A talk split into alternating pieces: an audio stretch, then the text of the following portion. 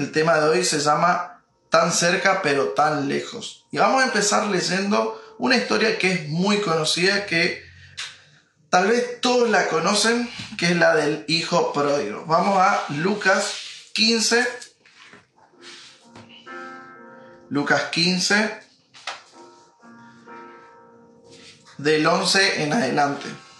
Vamos a refrescar un poco la historia, que es la del hijo pródigo.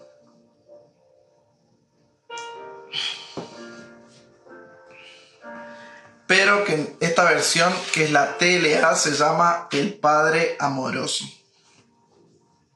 ¿No? Porque esto ya empezamos. ¿Por qué?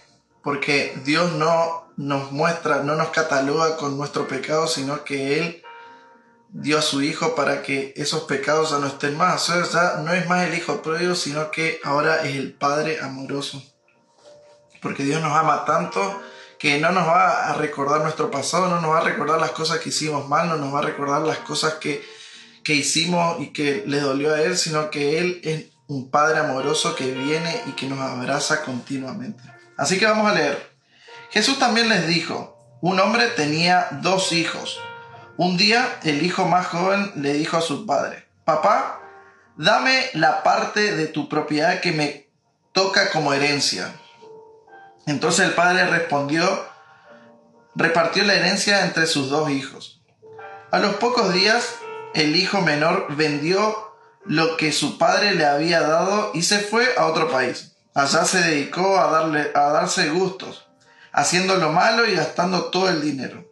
Ya se había quedado sin nada cuando comenzó a faltar la comida en aquel país y el joven empezó a pasar hambre. Entonces buscó trabajo y el hombre que lo empleó lo mandó a cuidar cerdos en una finca. Al joven le daban ganas de comer, aunque fuera la comida con que alimentaban a los cerdos, pero nadie se la daba. Por fin comprendió lo tonto que había sido y pensó, en la finca de mi padre los trabajadores tienen toda la comida que desean y yo aquí me estoy muriendo de hambre. Volveré a mi casa y apenas llegue le diré a mi padre que me he portado muy mal con Dios y con él. Le diré que no merezco ser su hijo, pero que me dé empleo y que me trate como a cualquiera de sus trabajadores. Entonces regresó a la casa de su padre. Cuando todavía estaba muy lejos, su padre corrió hacia él lleno de amor y lo recibió con, con abrazos y con besos. El joven empezó a decirle, papá, me he portado muy mal contra Dios y contra ti. Ya no merezco ser tu hijo. Pero antes de que el muchacho terminara de hablar, el padre llamó a los sirvientes y le dijo, pronto, traigan la mejor ropa y vístanlo. Pónganle un anillo y también sandalias. Maten el ternero más gordo y hagamos una gran fiesta porque mi hijo ha regresado es como si hubiera muerto y ha vuelto a vivir. Se había perdido y lo hemos encontrado. Y empezó la fiesta. Bueno, hasta ahí está la palabra de el hijo que se había perdido, el hijo que pidió todo y se fue a disfrutar de lo que tenía, de la herencia. Pero hoy no nos vamos a focalizar en este, sino que vamos a seguir leyendo la historia a partir del, versículo 25, que es lo que vamos a enfatizar en esta noche. Mientras tanto, el hijo mayor estaba trabajando en el campo. Cuando regresó, se acercó a la casa y oyó música y baile. Llamó a uno de los sirvientes y le preguntó, ¿qué pasa? El sirviente le dijo, es que tu hermano ha vuelto sano y salvo y tu papá mandó a matar el ternero más gordo para hacer una fiesta. Entonces el hermano mayor se enojó mucho y no quiso entrar. Su padre tuvo que salir a rogarle que entrara, pero él, muy enojado, le dijo, He trabajado para ti desde hace muchos años y nunca he desobedecido, pero a mí jamás me has dado ni siquiera un cabrito para que haga una fiesta con mis amigos. Y ahora que vuelve ese hijo tuyo, después de malgastar todo tu dinero con prostitutas, matás para él el ternero más gordo. El padre le contestó, pero hijo, tú siempre estás conmigo y todo lo que tengo es tuyo. ¿Cómo no íbamos a hacer una fiesta y alegrarnos por el regreso de tu hermano? Es como si hubiera muerto, pero ha vuelto a vivir. Como si hubiera perdido, pero lo hemos encontrado. Y de eso vamos a hablar en esta noche. De este segundo hermano, del hermano mayor. Este hermano mayor claramente estaba muy enojado. Pero ¿qué tenía? Tenía celos de su hermano menor. ¿Por qué? Porque este hermano mayor envidiaba a su hermano menor de que había ido y había estado en el mundo y había disfrutado de esas cosas. Y eso espero que no nos haya, pero que sí nos pasó a muchos de nosotros. Creo que muchos de nosotros hemos sentido una envidia por los, las personas que van, que hacen lo que quieren, que van, disfrutan de, de lo que el mundo le ofrece, hacen lo que quieren, van.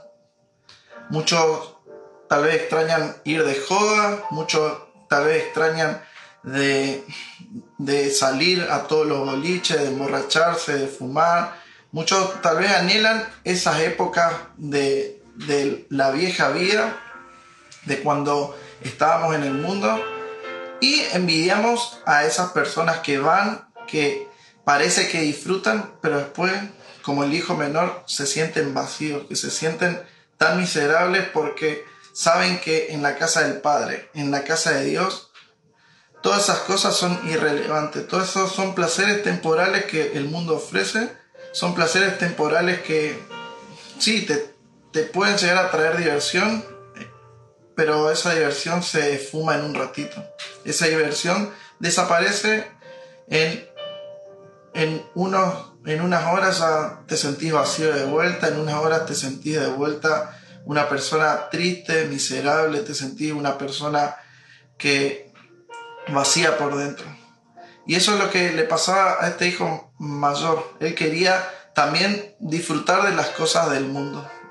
Y por eso tenía envidia de este hermano. Tenía envidia, se sentía celoso, pero todo esto radica de un espíritu de orfandad. Él se sentía huérfano estando en la casa de su padre. Por eso se llama la prédica de hoy tan lejos, tan cerca. Porque esta, este hermano mayor estaba ahí, estaba tan cerca de su padre, pero lo sentía a kilómetros de distancia. Que no nos pasa a nosotros esto de, de que estemos en la casa de Dios de que parezcamos cristianos, de que parezcamos que somos hijos de Dios, de que parece que estamos en la casa de Dios haciendo su voluntad, pero en realidad nos sentimos tan lejos de su presencia, nos sentimos tan lejos de, de, de su casa, nos sentimos tan lejos de papá, pero eso no es Dios, no es nuestro papá, porque Él está cerca siempre somos nosotros mismos. Que, ¿Con qué lo alejamos? Con nuestro pecado. Alejamos muchas veces a Dios porque Dios es santo y no puede convivir con el pecado que hay en nuestra vida. Por eso te, te invito a que podamos despojarnos de todo pecado que nos está trayendo condenación, despojarnos de todo pecado que nos está trayendo este distanciamiento con el Padre, porque Dios ya rompió el velo que nos separaba con Dios, ya rompió el velo que nos separaba con nuestro papá, con nuestro, con nuestro Dios, con nuestro Abba. Él ya rompió ese velo y ya tenemos libre acceso a su presencia. Pero depende de nosotros el arrepentirnos de las cosas malas que estamos haciendo. Este hijo pródigo, el hijo que se había ido y que malgastó toda la herencia, se arrepintió. Dijo, no, esto no quiero más para mi vida voy a volver a la casa de mi padre, le voy a pedir perdón. Y el padre, obviamente, porque un padre amoroso, lo recibió con los brazos abiertos y le perdonó todo lo que había, lo que había hecho. Él no se fijó en lo sucio que estaba, no se fijó en todo el olor que tenía, sino que él lo abrazó. Y así Dios quiere en esta noche venir con ese amor y abrazarte.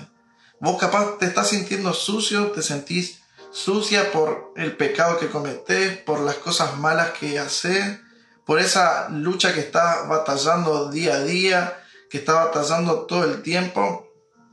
Te sentís sucio porque contestaste mal, porque querés cambiar tu carácter y no podés, porque todavía tu personalidad, tu, tu carácter no está siendo moldeado a como vos querés que Dios, eh, como querés que Dios moldee tu carácter y, te enojas por eso y te enojas con vos mismo y te, y, enojas con los otros y le decís cosas, hablas mal, contestás mal, pero tranquilo, tranquila, porque estás en un proceso y Dios, nuestro Dios, nuestro papá viene y nos abraza así de sucio, nos abraza con todas las cosas feas que tenemos, con todas las cosas el olor que tenemos porque Él, Él quiere venir a limpiarnos. La sangre de Cristo nos limpia, como habíamos visto la, el sábado pasado, Él nos santifica, Él nos justifica, Él limpia nuestros pecados, pero está en nosotros el arrepentirnos, el decirnos, el decirle a Dios, Dios estoy batallando con esto, sin tus fuerzas yo no puedo seguir. Sin tu amor yo no puedo continuar. Por eso necesito de tu amor. me arrepiento por hablar así, por pensar así, por mirar esto, por escuchar lo otro. Me arrepiento y quiero que vos me estés limpiando. Pero el otro hijo tenía todo eso a disposición. Tenía toda la herencia del padre, la tenía a disposición de él. Pero él tenía envidia, tenía celo de su hermano. Y wow, tal vez vos, no sé si vos sos el que tenés celo o vos, tu hermano te cela por todas las cosas que Dios te está dando. Dios te está derramando bendiciones, Dios está derramando de su gracia sobre tu vida y tu hermano no te entiende tu hermano de, sangre, tu hermano de la misma madre, el mismo padre, no te entiende y se burla y se enoja con vos y te tiene envidia y te tiene celos. Y eso tal vez está trayendo un dolor en tu corazón, tal vez está trayendo un, vacío, un, diciendo todas las noches, ¿por qué mi hermano no me quiere? ¿Por qué mi hermano no me ama si yo lo amo? Pero tranquilo, todo tiene el proceso, todo tiene un proceso. Y solamente ora por él, amalo, porque eso es lo que hizo el padre, lo amó, lo amó a pesar de que este hermano mayor se había enojado, a pesar de que este hermano mayor eh, le reprochó cosas, él no hizo otra cosa que amarlo.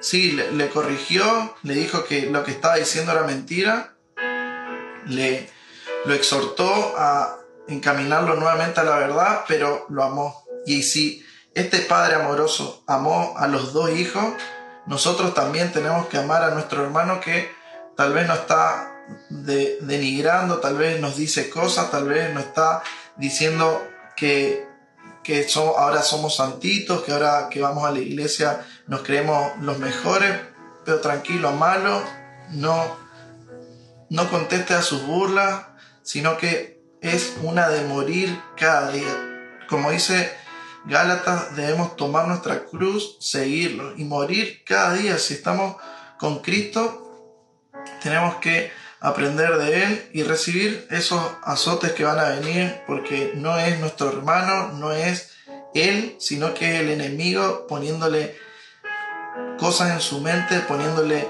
mentiras en la mente. ¿Para qué? Para que Él no pueda crecer. Porque es eso era lo que el padre quería para el hermano mayor también. Quería que él crezca, quería que él disfrute de las cosas, pero el enemigo se encargó de meterle envidia en la cabeza, de meterle celos, de meterle bronca, enojos. Y lo único que hizo fue que se pierda la herencia que tenía, que se pierda disfrutar lo que ya era suyo. ¿Por qué? Porque todo lo que era del padre era de él también. Y lo que solamente hizo fue ponerle esas mentiras para que él no pueda disfrutar, sino que fíjense que él estaba trabajando arduamente todo el tiempo, lo que hacía parecía que no disfrutaba, lo que hacía parecía que no le gustaba. Volviendo a, a nosotros, a que a veces nosotros también somos así, porque estamos en la casa del Padre haciendo cosas, sirviendo, trabajando, haciendo cosas que, que a veces perdimos el, el gusto, perdimos la pasión, perdimos el de recordar que eso, lo que estamos haciendo, es nuestro porque es la herencia que Dios nos dio, es la herencia que nuestro Padre ya nos dio y dejamos de disfrutar y empezamos a mirar de que el otro parece que el otro que está en pecado le va mejor las cosas, parece que nuestro vecino que no, se, que no va a ninguna iglesia, que nuestro compañero de, de, facultad del instituto eh, no va a ninguna iglesia, odia a Dios, es ateo totalmente, parece que él saca todas las las materias, parece que a él le va todo bien y empezamos a mirar, empezamos a mirar con celos a esas personas que capaz antes venían a la iglesia, que antes se iban al grupo, que venían a rompiendo el molde y los miramos y parece que, pero ¿por qué le va todo bien si está totalmente alejado de Dios?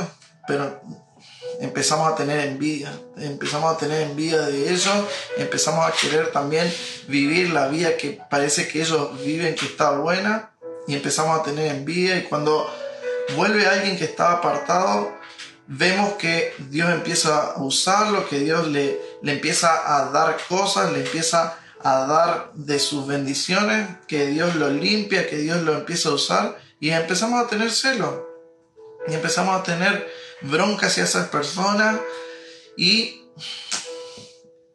nos empieza a pasar como este hijo mayor, que todo lo que era del padre también era él.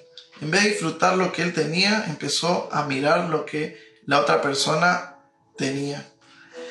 Y eso es un claro síntoma, un claro, una muestra en nosotros de orfandad. De orfandad es una condición que no depende del padre, sino que del hijo. ¿Por qué? Porque este hijo tenía su padre, pero se sentía huérfano.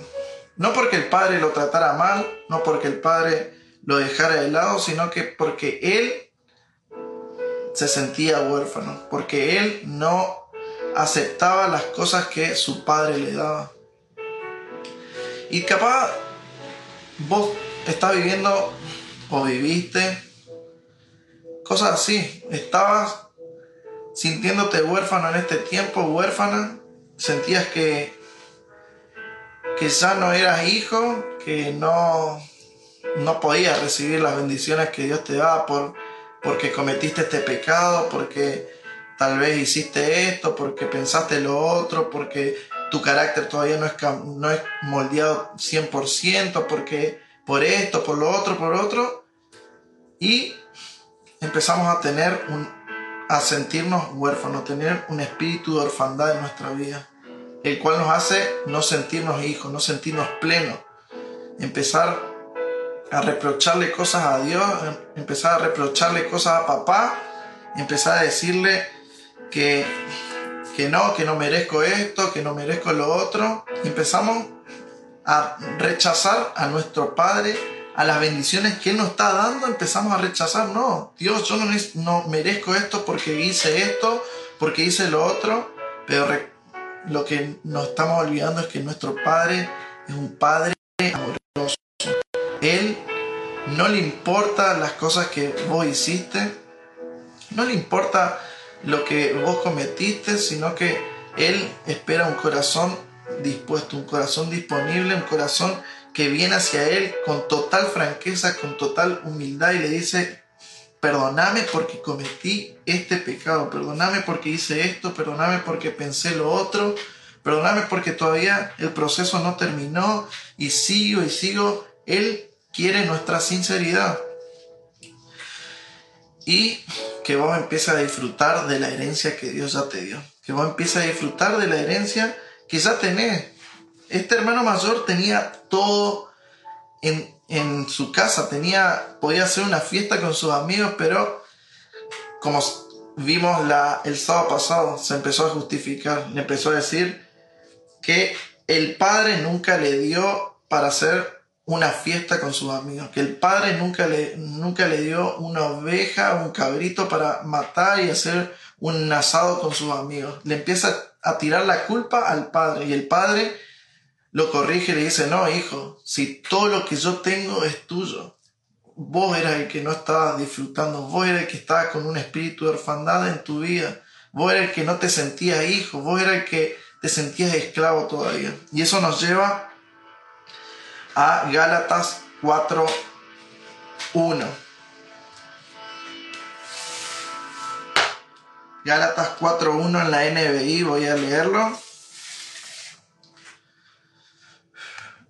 Upa.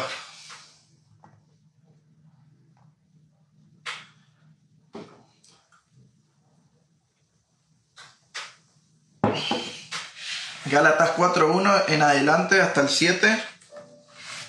En la NBI dice, en otras palabras, mientras el heredero es menor de edad, en nada se diferencia de un esclavo, a pesar de ser dueño de todo. Al contrario, está bajo el cuidado de tutores y administradores hasta la fecha fijada por su padre.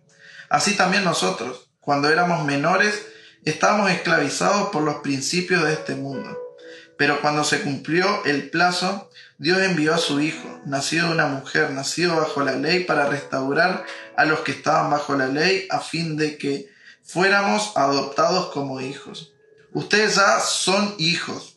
Dios ha enviado a nuestros corazones el espíritu de su Hijo que clama Abba Padre. Así que ya no eres esclavo sino hijo. Y como eres hijo, Dios te ha hecho también heredero. ¿No les parece muy similar la historia? ¿No les parece tan parecido? Este hijo no se sentía heredero.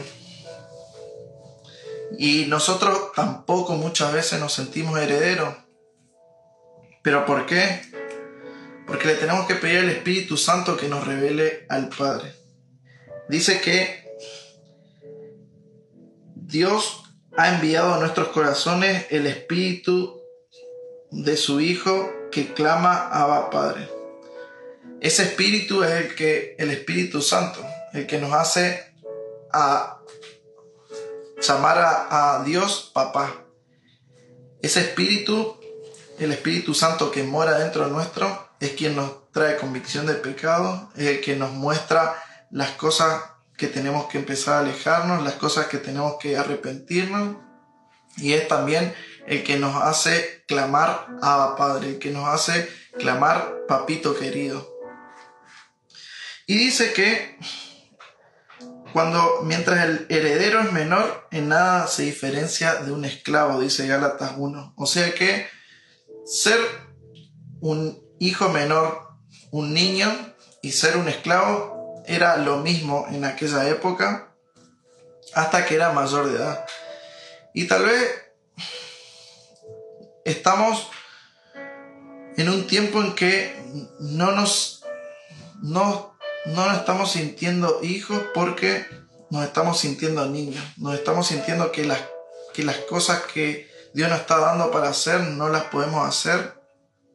Que, que lo que Dios nos está dando las bendiciones, los ministerios, los dones, son mucho para nosotros y no, nosotros mismos nos creemos hijos.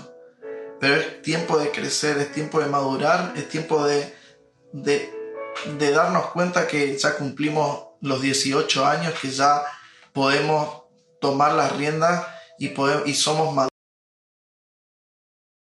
Acá estamos de vuelta. No sé qué pasó. Se cortó. Así que vuelvan a mandar el link. Vamos a esperar unos minutitos.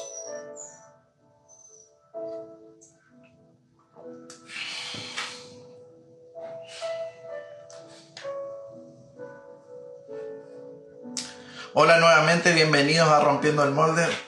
hacia de vuelta toda la introducción. bueno, ahí se están conectando bien. Vuelvan a mandar los links, vuelvan a compartir esto. El enemigo ahí está queriendo que no seamos libres, pero no le vamos a dar el gusto, sino que vamos a romper con este espíritu que nos quiere esclavizar, que nos quiere hacer huérfanos. Nosotros tenemos Padre. Ahí está. No sé qué pasó, César. No sé qué le pasó al internet, no sé si fue mi celular. Así que vamos a volver. Tal cual hubo problemas técnicos, se cayó la red. Pero vuelvan a compartir este link. Vuelvan a compartirlo acá en su Facebook, en los grupos, en todos lados, en su WhatsApp, en su Instagram, en todos lados, porque ya estamos llegando al final del mensaje. Bueno, ahora sí seguimos. Ahí se siguen sumando. Bueno, muy bien. Vamos a continuar entonces. Estábamos hablando entonces de que el enemigo... Ahí está. Hola, hola. Hola. ¿Se ve de vuelta?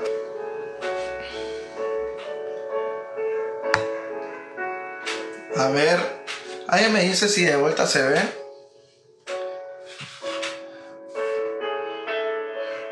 Olis, hola, hola. Ahí está. Creo que está. ¿eh? Bueno, así que seguimos. Bien ahí, de 10. Qué bueno. Así que, cuando entonces estábamos diciendo que un, este hijo mayor del, del hijo pródigo se sentía huérfano se sentía, pero no porque el padre lo tratara mal, sino que era una condición de su interior. Él se sentía huérfano. Y como decíamos que cuando es tiempo de que nosotros maduremos. ¿Por qué? Porque cuando un niño en la antigüedad de nada difería de un esclavo. ¿Por qué? Porque no tenía todos los beneficios del padre no tenía, no podía disfrutar de la herencia, pero cuando era mayor de edad, toda la herencia que era del padre ya la podía disfrutar. Es tiempo de que nosotros dejemos la inmadurez, dejemos de ser inmaduros, de ser inconstantes, de ser, como dice Santiago, como las olas que van y vienen, sino que nos plantemos en la casa de Dios, que dejemos de ser de doble ánimo, inconstantes en todos nuestros caminos, sino que empecemos a ser constantes, empecemos a perseverar, empecemos a ser permanentes en las cosas que hacemos, empecemos a terminar las cosas que empezamos. Si empezaste a leer un libro, terminarlo. Si empezaste a una carrera, bueno, aunque te cueste, es tiempo de terminarla. Si todavía no terminaste la secundaria, es tiempo de que te pongas las pilas y termine la secundaria. Si todavía te falta sacar algunas materias, bueno, sacala terminar las cosas, dejar de ser inconstante en tus caminos porque es un tiempo de ser constante, es un tiempo para madurar, es un tiempo de dejar de ser fluctuante, empezar, dejar de ser arrastrados por las olas que van y vienen, sino que nos plantemos, como dice Salmo, nos plantemos en la casa de Dios, que seamos personas que empiecen a dar frutos, que, empezar, que seamos jóvenes que empiecen a fructificar, a dar frutos. ¿Y cómo se ve eso? En, primeramente en nuestras vidas, demostrando los frutos del Espíritu Santo, pero también trayendo frutos a, con otras personas, de que predicamos, de que le hablamos de Dios, de que las otras personas pueden ver un cambio en nosotros y le podemos aprovechar y hablar de Dios. Así que dejemos de ser niños espirituales y empecemos a ser maduros, a ser jóvenes, adultos espirituales. Y este joven, este, este hijo mayor, tal cual, como dice Gálatas, en nada infería a un esclavo.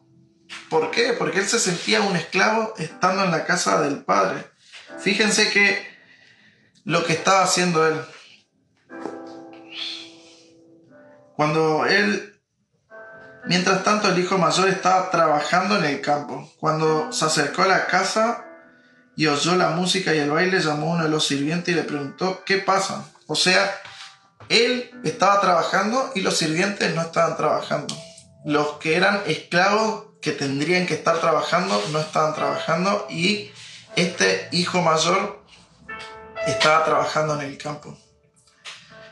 No es para que digan que no hay que trabajar, pero este era el dueño del campo, era el, que él tendría que estar siendo el jefe de los otros, él, es el que tendría que haber estado eh, mirando qué hacer, pensando, diciéndole qué hacer, mostrándole las cosas que tenían que hacer, pero él estaba él trabajando, él se sentía esclavo, él se sentía esclavo en la casa del Padre.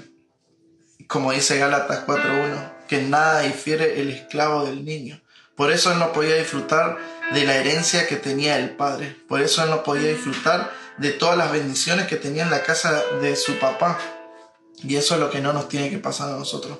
Vos no sos más esclavo, vos no sos esclavo de, del pecado que está batazando, vos no sos esclavo de ese pecado que ya quedó en el pasado porque Dios ya no te mira como ese pecador, ya no te mira como el hijo pródigo porque el papá es amoroso, nuestro papá es amoroso y nos mira como horas ya terminadas. Él no te mira como un impuro, Él no te mira como una impura, Él no te mira como un orgulloso, una orgullosa, Él no te mira como un rebelde, una rebelde, Él no te mira como vos te definís con tu pecado, sino que Él mira tu condición futura.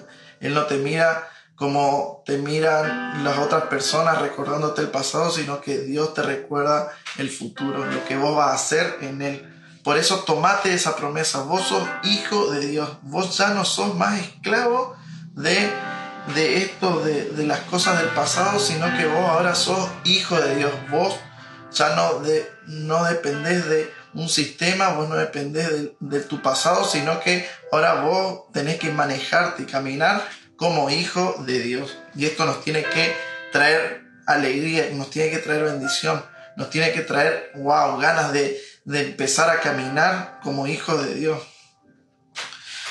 Uf. Y así que, volviendo a la historia, este hijo mayor se sentía huérfano. Y esta orfandad tal vez la estás viviendo vos. Que con, ¿Cómo voy a estar viviendo yo una orfandad? Te estarás preguntando. Y bueno, esta orfandad, este espíritu de orfandad trae en nosotros el deseo de sentirnos vistos todo el tiempo. El, el deseo de sentirnos aprobados por los otros. El deseo ese de, de sentirnos amados por otras personas, escuchados. Siendo que en el Padre ya tenemos todo eso.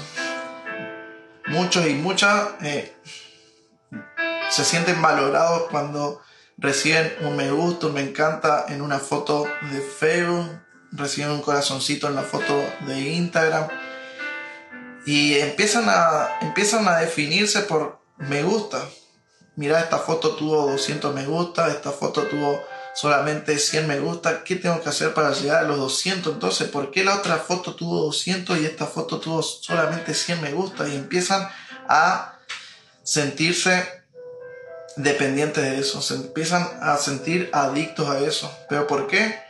Porque no nos estamos sintiendo, no te estás sintiendo aprobado por el Padre. Vos no necesitas un me gusta para ser aprobado, vos no necesitas un me encanta para sentirte eh, aprobado por el Padre o por otras personas, porque el Padre ya te aprueba, aunque solamente tengas un me gusta, aunque nadie le ponga me gusta a tu foto, aunque nadie le guste tu foto.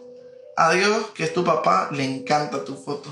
Y Él, wow, le, encanta todo lo que es de nosotros. Por eso no te exhibas, no, no muestres de más, no muestres cosas que no se deben en las redes sociales porque tenés que cuidar también tu integridad, tenés que cuidar tu interior. El que mucho muestra, poco cuida su interior.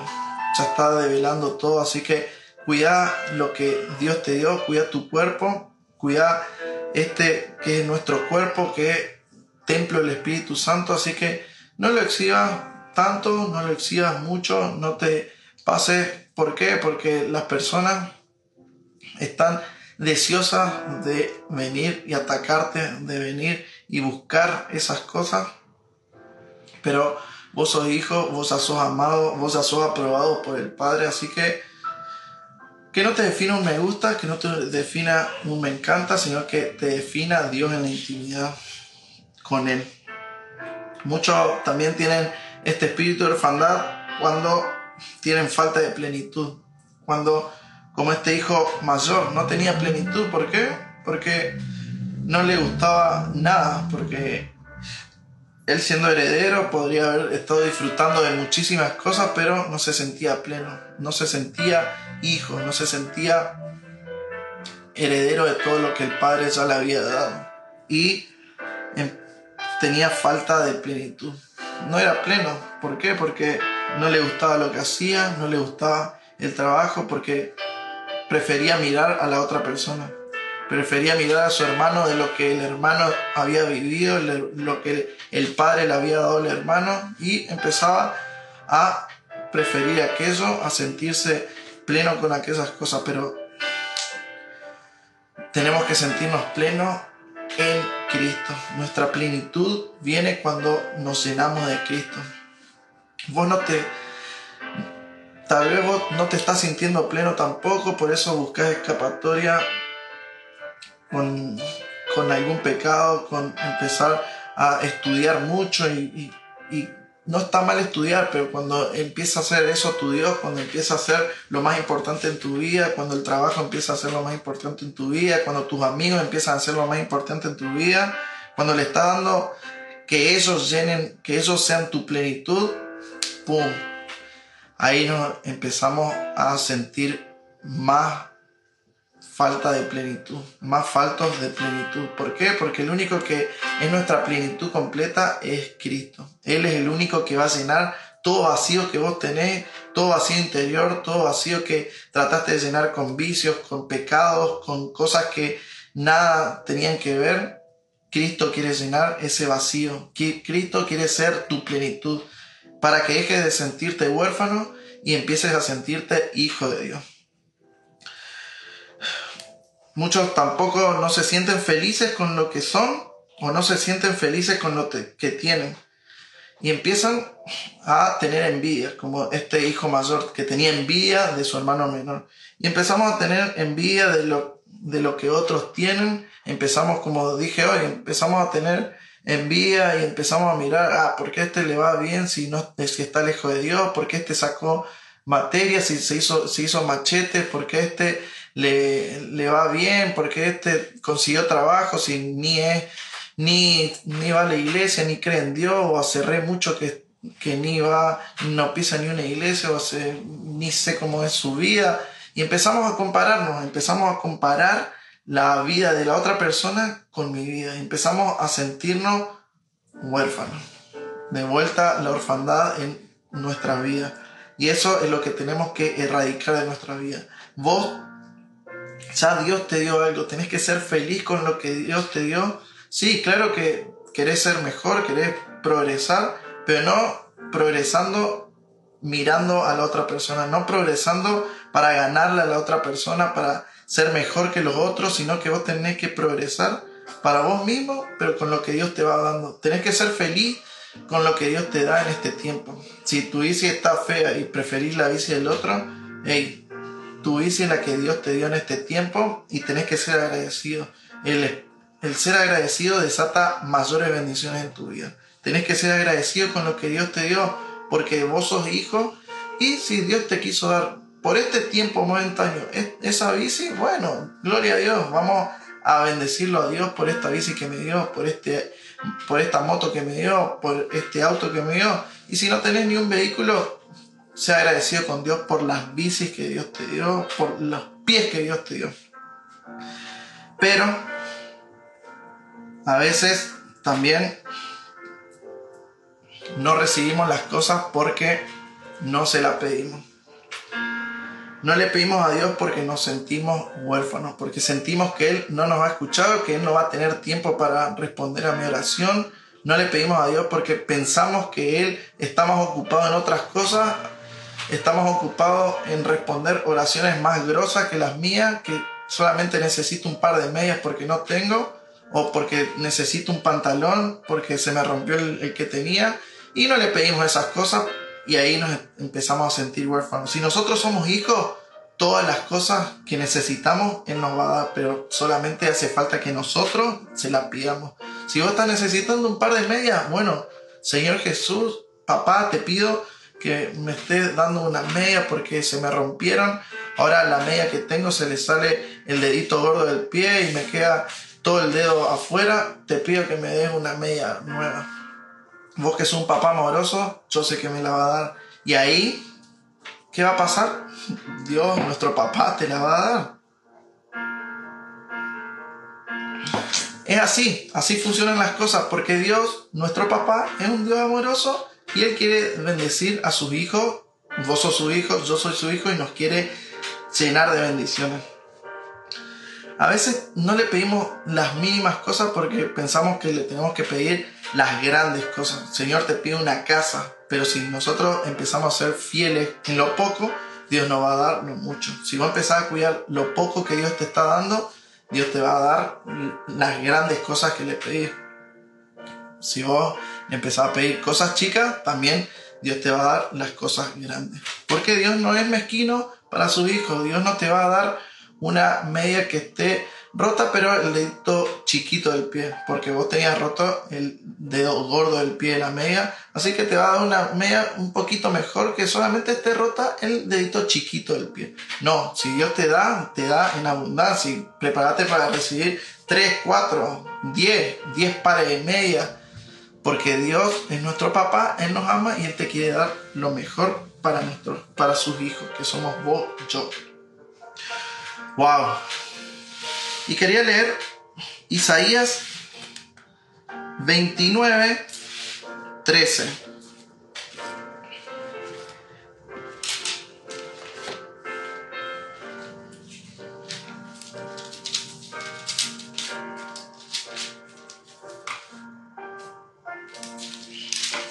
Isaías 29 dice, dice pues el Señor, porque este pueblo se acerca a mí con su boca y con sus labios me honra, pero su corazón está lejos de mí y su temor de mí no es más que un mandamiento de hombres que les ha sido enseñado. Este hijo mayor era un hijo que solamente lo trataba bien al, al padre, lo trataba muy bien le hablaba bien, pero era solamente de los labios para afuera porque por dentro estaba tan lejos de él, de su presencia, estaba tan lejos de su amor que no se podía sentir hijo. Y espero que esto no te esté pasando a vos, que en esta noche vos puedas renunciar a todo espíritu de orfandad en tu vida, que vos puedas darte cuenta que Dios es tu papá, que Dios te quiere dar y nos quiere dar todo lo que le pidamos porque somos sus hijos, porque Él nos ama y si le pedimos algo de acuerdo a su voluntad, Él nos va a dar. Y obvio que las cosas pequeñas también nos las va a dar porque Él nos ama y quiere darte. Que no sea que no digas que sí, yo soy hijo de Dios, pero de los labios para afuera, pero por dentro digas, no, Dios no me escucha, Dios no me va a dar esto que le estoy pidiendo, Dios no, no me ama, Dios lo prefiere a los otros, Dios se le va a dar a a mi, a mi compañero Dios le va a dar esto, a los otros, a mí no, porque yo no soy hijo. Esos son mentiras del enemigo que tenés que romper en tu mente, que tenés que hacer un cambio de mentalidad en tu mente, arrepentirte y dejar de pensar esas tonterías porque es puras mentiras, porque Dios te ama, Dios tiene lo mejor para tu vida. Romanos, para ir terminando, Romanos 8, 15 al 17. En la TLA lo voy a leer. Dice, porque el Espíritu de Dios les ha dado, porque el Espíritu que Dios les ha dado no los esclaviza ni los hace tener miedo. Por el contrario, el Espíritu nos convierte en hijos de Dios y nos permite llamar a Dios papá el Espíritu de Dios se une a nuestro espíritu y nos asegura que somos hijos de Dios. Y como somos sus hijos, tenemos derecho a todo lo bueno que Él ha preparado para nosotros. Todo eso lo compartiremos con Cristo. Y si de alguna manera sufrimos como Él sufrió, seguramente también compartiremos con Él la honra que recibirá. o sea, nuestra herencia. Vos dice que ya tenés el Espíritu Santo dentro, vos que ya recibiste a Jesús como tu Señor y Salvador, el Espíritu Santo ya está morando dentro tuyo, o sea, ya sos hijo. Ahora le tenés que pedir al Espíritu Santo que te revele a Dios como nuestro papá, que puedas recibir ese amor de padre que tal vez no tuviste. Y esto es lo que nos pasa a muchos.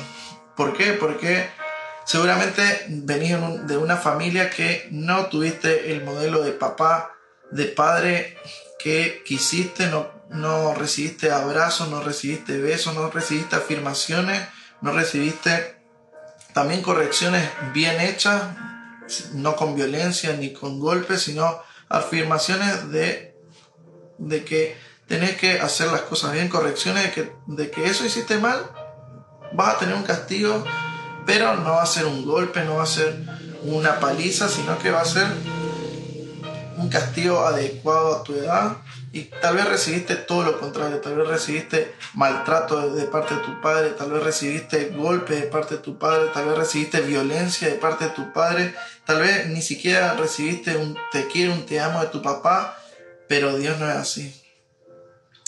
Te tenés que sacar esa mentalidad de que Dios es como tu papá terrenal, porque Dios es un Padre amoroso. Él nos ama, Él te va a dar lo mejor para tu vida. Él quiere abrazarte, Él quiere llenarte de besos, Él, él te cuida. Mientras vos estás durmiendo, Él te está mirando y está diciendo, wow, qué hermoso hijo, qué hermosa hija que tengo. Tomá, lo voy a llenar de bendiciones. Porque eso es lo que Dios quiere para tu vida, eso es lo que Dios quiere para nuestras vidas. Así que recibí el amor del Padre ahora en el nombre de Jesús. Te pido que vos estés recibiendo. Espíritu Santo, te pido que vos estés ahí tocando en cada casa, en cada habitación, a través de cada celular, a través de cada audio, Señor. Te pido que vos, Espíritu Santo, estés llenando los corazones con ese amor de papá. Que vos estés haciendo sentir hijo a cada una de las personas, a cada uno de los jóvenes que está escuchando del otro lado, que puedas hacerlos sentir hijos, que no, no te tengan a vos, papá, como un padre violento, como un padre castigador, como un padre que va a venir con el látigo y le va a dar con la varita y, le va a pegar, sino que puedan sentirte a vos como un padre amoroso que viene, que nos llena de besos, que nos llena de te amo, porque como dice en 1 Juan 4:19, no lo amamos nosotros a Dios, sino que Él nos amó primero. Nosotros lo amamos a Dios, pero porque Él nos amó primero. Vos no tenés que hacer ni un mérito para que Dios te ame más ni para que Dios te ame menos, sino que Dios te ama por cómo sos. Dios ya ve terminado, ya te ve como un proceso terminado, Dios ya te ve como Él quería crearte, pero obviamente que vino el enemigo a querer corromper tu vida, a querer alejarte de Él, pero Dios te ve como un modelo terminado. Así que Recibí ahora el amor del Padre a través del Espíritu Santo, por el cual nosotros podemos clamar a Padre. Oramos, Señor, estamos delante de tu presencia, recibiendo de tu amor, papá. Recibimos de tu amor en cada lugar donde estamos. Recibimos ese amor de papá que muchas veces no lo tuvimos con nuestros padres terrenales, ese amor de papá que muchas veces no lo tuvimos en nuestras casas y recibimos ese amor, esa afirmación, ese, esa afirmación que muchas veces necesitamos, esa aprobación que muchas veces necesitamos. te digo joven, joven, te digo amado que Dios te ama, Dios te aprueba. No necesitas agradarle más a Dios porque Él te ama tal cual sos. Solamente necesitamos un corazón arrepentido, un corazón que sabe, un corazón humilde, un corazón que conoce sus debilidades, pero que también conoce su fortaleza. Rechazamos en el nombre de Jesús todo espíritu de orfandad sobre nuestras vidas.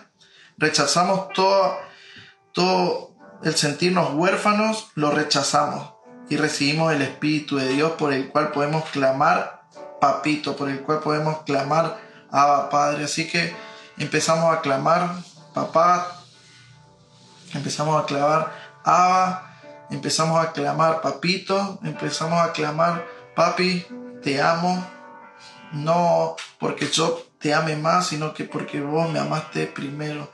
Y todo lo que yo te puedo amar no se va a comparar nunca con todo lo que vos me amaste. En el nombre tuyo, Jesús, oramos en esta noche. Amén y amén. Amados, espero que les haya servido la palabra. Espero que puedan sentirse plenos en el amor del Padre, que puedan sentirse llenos de su amor, que en esta noche puedan sentir cuando se van a dormir que Dios viene, que Dios los tapa, que Dios le da un beso en la mejilla, que Dios los hace dormir, que Dios los cuida mientras está durmiendo, que puedan sentir ese amor del Padre en sus vidas, que no se sientan más huérfanos, que no se sientan así, sino que puedan sentir el amor de Dios sobre sus vidas. Los amamos mucho, los requeremos.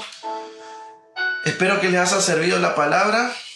Si alguien necesita, obviamente, como siempre les decimos, si alguien necesita charlar, si alguien necesita esto, hablar sobre este espíritu de orfandad, si alguien necesita hablar sobre estas cosas, están para, estamos para ayudarlos, estamos para poder llorar juntos, estamos para poder reír juntos, estamos para poder crecer juntos, porque eso es lo que queremos que dejemos de ser niños, sino que empecemos a ser maduros en la fe.